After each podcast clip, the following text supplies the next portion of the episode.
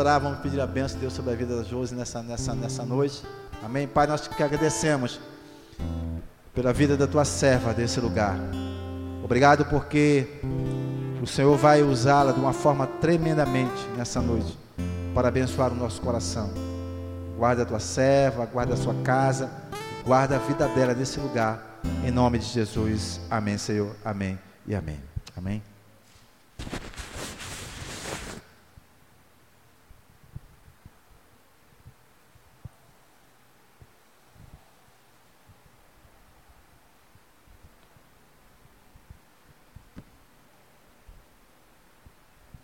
Amém. Boa noite. Pessoal da Igreja com Paz do Senhor, amém? Sou a Josi, Josiane, mas muita gente me chama de Josi. Estou muito feliz de estar aqui, na presença do Senhor com os irmãos. Estou nervosa, tá, gente? Me perdoe qualquer coisa. É, fui convidada aqui trazer uma palavra da parte do Senhor. E tenho aqui, né? É, vou me esforçar bastante, tá, irmãos? Para trazer aqui aquilo que o Senhor tem colocado no nosso coração. Não, não vai ser perfeito se depender de mim, mas eu creio que o Senhor está no controle, em nome de Jesus. É, como eu falei, eu sou a Josi, sou membro daqui da igreja desde o final de 2017, e efetivamente mesmo em 2018. Sou casada com o Leandro, né? Estamos aqui desde quando nós viemos morar aqui em Bento Ribeiro, nos casamos, viemos para cá e começamos a congregar aqui nessa igreja que tem assim sido maravilhosa para nossas vidas, tem nos edificado muito e tem nos feito crescer muito aqui nesse lugar. É, queria trazer aqui, deixar aqui para a meditação, né? Segunda Pedro, onde a mensagem está baseada no livro de Segunda Pedro, capítulo 3, versículo 18 apenas. É, que diz assim: Antes crescei na graça e no conhecimento de nosso Senhor e Salvador Jesus Cristo. A Ele seja a glória, tanto agora como no dia eterno. Amém. É, essa carta foi escrita pelo apóstolo São Pedro a uma série de igrejas de uma determinada região. E eu tenho assim um apreço muito grande, né, por essa palavra de Pedro, porque quando a gente começa a analisar a vida dele, a gente vê que não foi uma caminhada fácil, né? Não foi uma caminhada, é, nem sempre foi tudo muito bonito, tudo muito legal. E chegando aqui, né? Nessa nessa passagem, Pedro escreve, né? A essas igrejas para que ele, eles buscassem crescer na graça e no conhecimento de Jesus Cristo. E aí falando, né, sobre um pouco sobre Pedro, eu queria voltar, né, pouco a vida de Pedro. E eu creio que muitos devem conhecer a história da conversão de Pedro, como Pedro conheceu Jesus ali, né, após ter passado uma noite inteira é, tentando pescar e nada conseguir. Ele volta de manhã, né, cedinho e estava ali deixando, tirando, né, lavando as redes, que não havia conseguido pescar nada. E ele ali lavando as redes para tentar de volta um outro dia, numa outra noite, né? E ele se depara ali com Jesus na beira do mar, né? Pregando ali, falando ali para algumas pessoas. E Jesus faz ali aquela proposta para Pedro, pedindo para que ele deixasse ele usar o barco dele, né? Para que ele se afastasse um pouco ali da multidão, pudesse falar melhor. E após Jesus falar, né? Jesus pede a Pedro para que lance novamente a rede. E é uma. Assim, Pedro era profissional, né? Ele sabia o que ele fazia, ele já tinha passado a noite toda pescando, estava cansado, estava. Né? É, ali querendo ir para casa, às vezes querendo ver sua esposa, querendo descansar, querendo é, pensar na vida, né, no que ele tinha feito de errado, que ele não tinha conseguido pescar nada. E aí Jesus pede para que ele lance a rede. E ele podia falar, né, ah, mas a gente está quase na beira, né? A gente só se afastou um pouquinho, mas a gente não está lá, né, no, no alto mar onde os peixes ficam realmente, porque até a gente, quando está perto do mar, assim, é difícil ver peixe na beira do mar, né? É muito difícil. Até ver, não é impossível, mas é difícil demais. Imagina para um profissional, né, que sabe ali as manhas do mar, sabe exatamente onde estão os peixes. É, alguém chegar para ele, né, e falar assim, lança rede. E Pedro fez algo que muito me surpreende, né? Mesmo sem conhecer, sem ter intimidade ali com Jesus, ele fala que segundo a sua palavra ele faria. E ele lança a rede. E essa atitude de Pedro, né, se chama obediência. A obediência, irmãos, é algo que gera frutos maravilhosos em nossas vidas. Nós não temos como mensurar o que a obediência à palavra do Senhor pode fazer na nossa vida. Nós não temos é, noção né, do que estar debaixo da palavra do Senhor, estar sob a liderança de Jesus, pode fazer na nossa vida. E Pedro não tinha noção do que ia acontecer.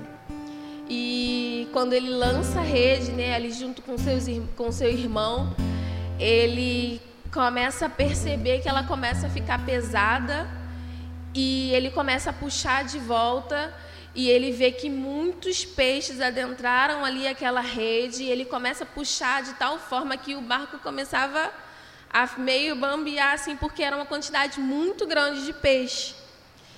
E, e ele fica impressionado com aquilo. Ele fica tão impressionado que após essa ação Jesus fala assim, Pedro, é, ele fala: Jesus, afasta-te de mim porque eu sou pecador. E Jesus fala: apenas me segue. E ele larga tudo e começa a seguir Jesus. E às vezes é assim na nossa vida, né? Às vezes a gente se encontra num culto, ouve uma pregação, ouve um louvor, e Deus fala tanto com a gente, aquilo move tanto nosso coração que a gente está disposto a largar tudo para seguir Jesus.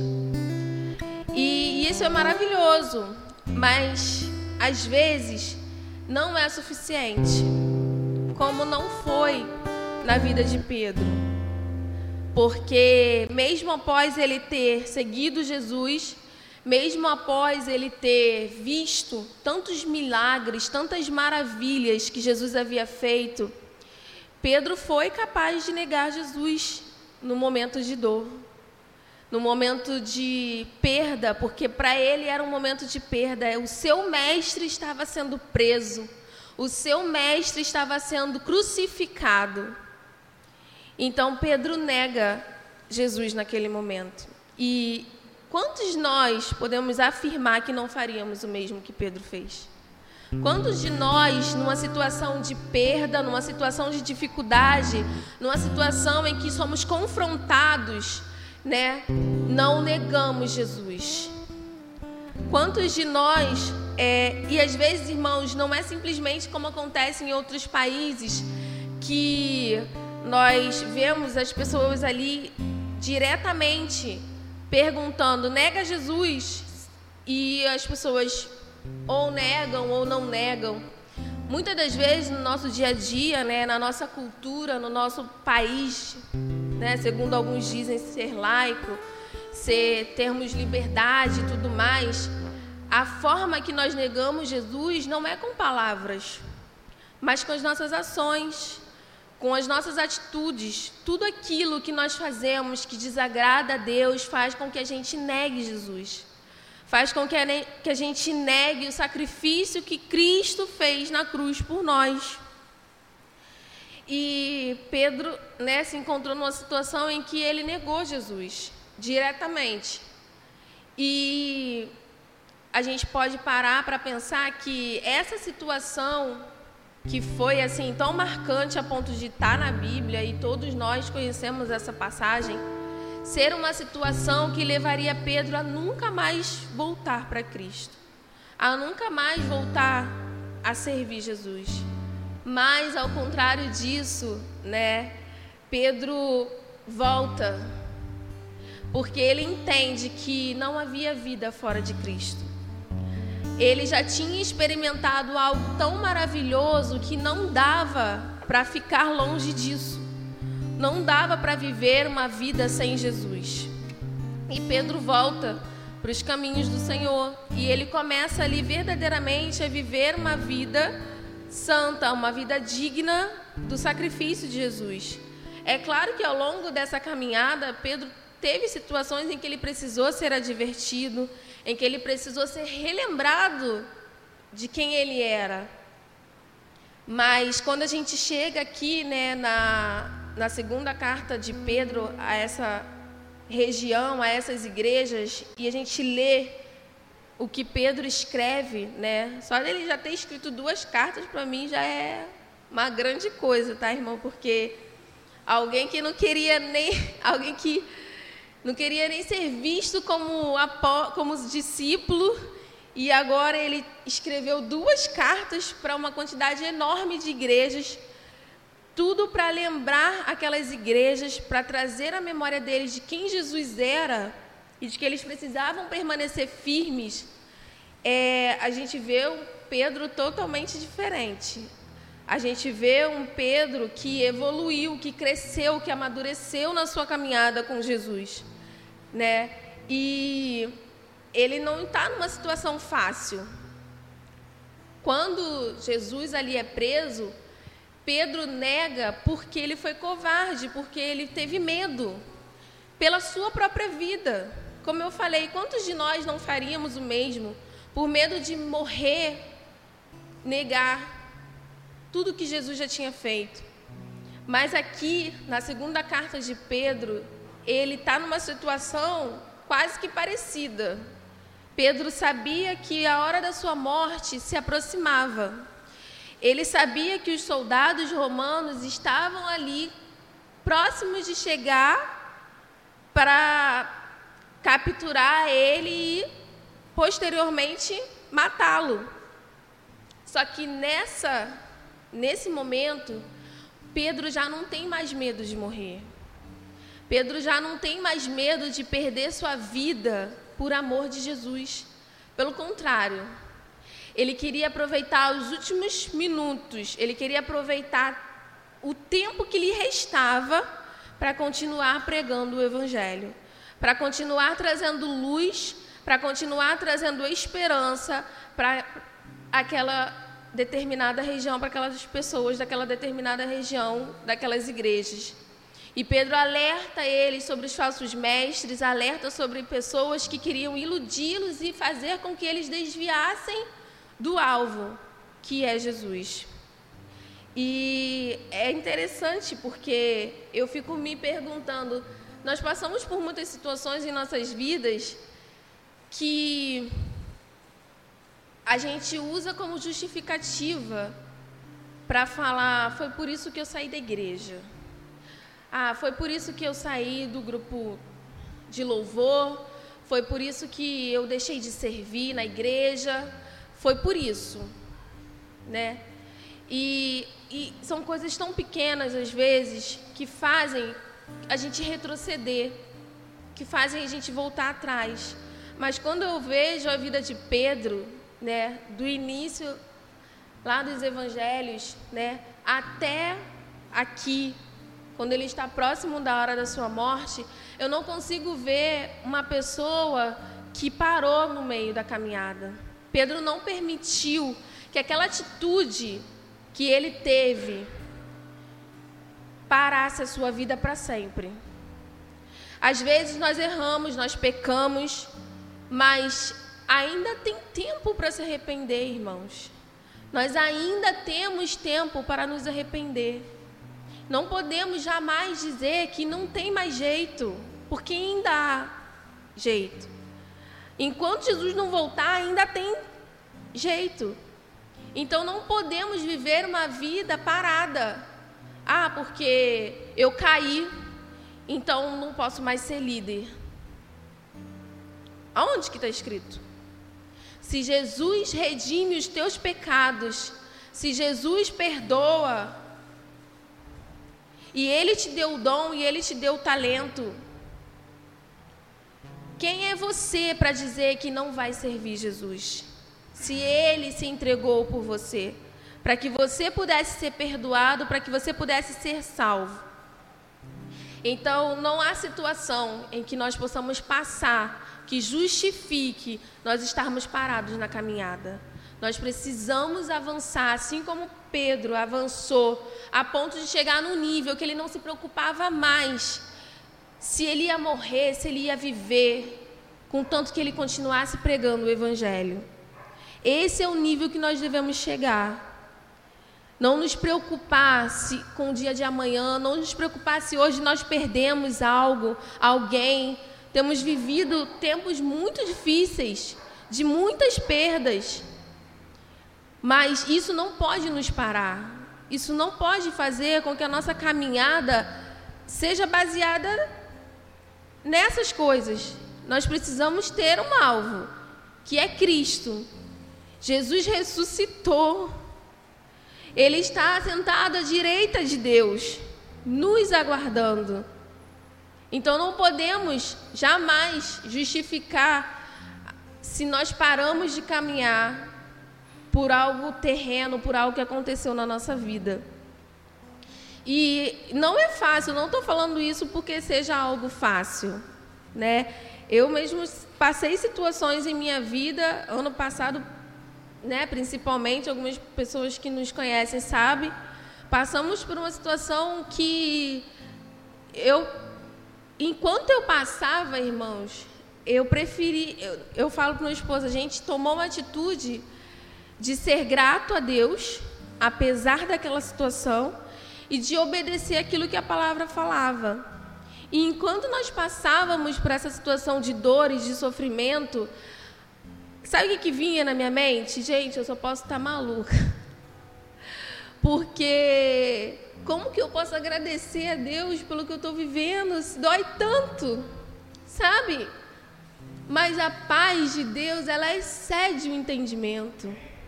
A paz de Deus não é para a gente entender, é só para a gente viver. Sabe? É só para a gente é, é, passar pelas situações sabendo que o Senhor está conosco. E não há nenhuma situação em que Ele não esteja com você. Não há nenhuma situação tão ruim, tão triste, tão dolorosa em que Ele não pode estar com você. Não há, irmãos. Porque o Senhor, Ele, Ele nos criou. Ele conhece tudo em nós, ele sabe tudo de nós.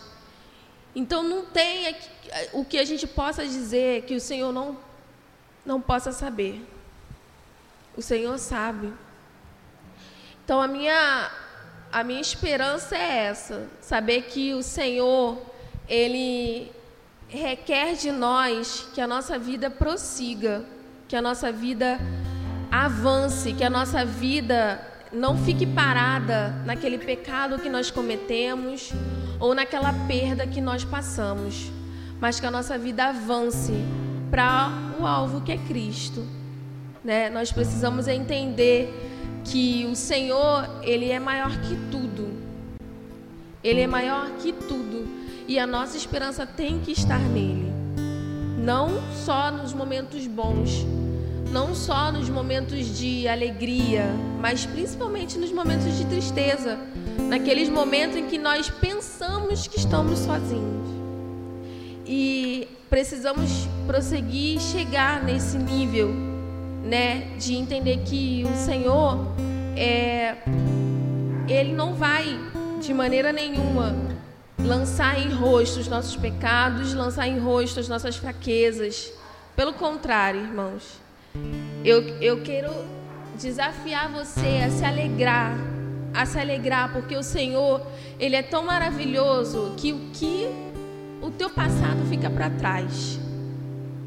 E Ele faz nova todas as coisas. Amém? É essa palavra que o Senhor tem colocado no meu coração, que eu gostaria de deixar hoje, é bem curtinha mesmo, mas eu queria agradecer a oportunidade que o Senhor tem nos dado, né, de estarmos aqui. É, eu não, não estar aqui é, já é um avanço para mim, tá, irmão? Quem me conhece um pouco sabe, né, que a dificuldade que eu tenho de estar aqui neste lugar, mas eu não posso permitir que aquilo que o Senhor tem me dado eu fique só para mim. Eu preciso compartilhar eu preciso avançar, eu preciso crescer na graça e no conhecimento de Deus, entendendo que eu vou ser confrontada, né, a, partir disso, mas eu creio que o Senhor tem grandes coisas preparado para as nossas vidas. E eu quero agradecer a minha oportunidade nessa noite, em nome de Jesus.